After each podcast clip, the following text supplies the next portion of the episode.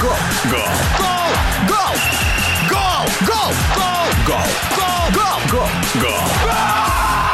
Голопом по Европам.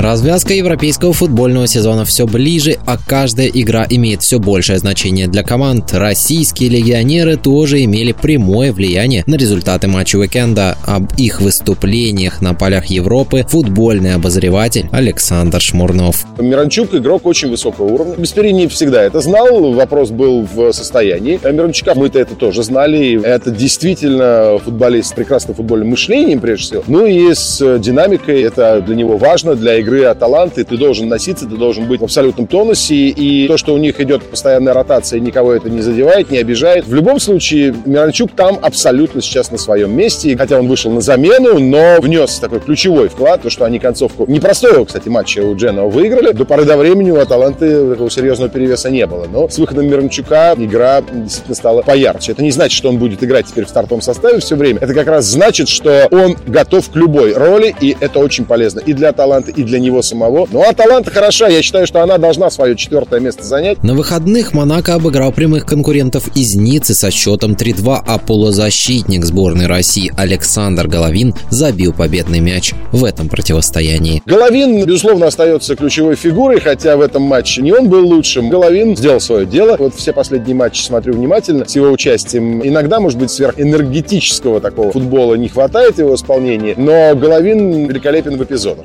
Он мне чем-то напоминает какой-то определенной детали даже Лео Месси. Он может какое-то время ходить, ходить, ходить, а потом так включается, что это команде приносит в эпизоде успех. Монако хорош тем, что там ярко выраженных лидеров, без которых игра бы рушилась, нет. И в этом смысле Монако тоже очень-очень неплохо. Также Александр Шмурнов упомянул игру дебютанта Лиги 1 этого сезона Далера Кузяева, который получил прямую красную карточку в кубковом матче со Страсбуром и не смог помочь Гавру избежать домашнего поражения от Рена со счетом 0-1. Головин тогда пошутил, когда я спросил, будет ли Долер бить пенальти. Головин сказал, да что Долеру бить пенальти, ему лучше по ногам бить. По большому счету, конечно, у Кузяева с точки зрения футбольного всего арсенала, да, всех возможностей, ну, может быть, немножечко ограниченный, сравнить тем же Головиным или Мирончуком, запас. И он компенсирует страстью, энергией как раз теми подкатами. Но если ты так не играешь во Франции в центре поля, если ты так не бьешься, то тебя, скорее всего, заменят другие, которые тоже будут идти в подобный подкат. Кузяев свою роль-то там держит. Ему иногда нужно быть метрономом, то есть человеком, который мяч придержит, отдаст. Не, ну, иногда нужно быть вот таким бульдогом. И иногда это оборачивается красными карточками. Но это не от злости, это от того, что он немножко проиграл эпизод. Ну, никто за это не похвалит. В эфире радиодвижения был спортивный комментатор Александр Шмурнов.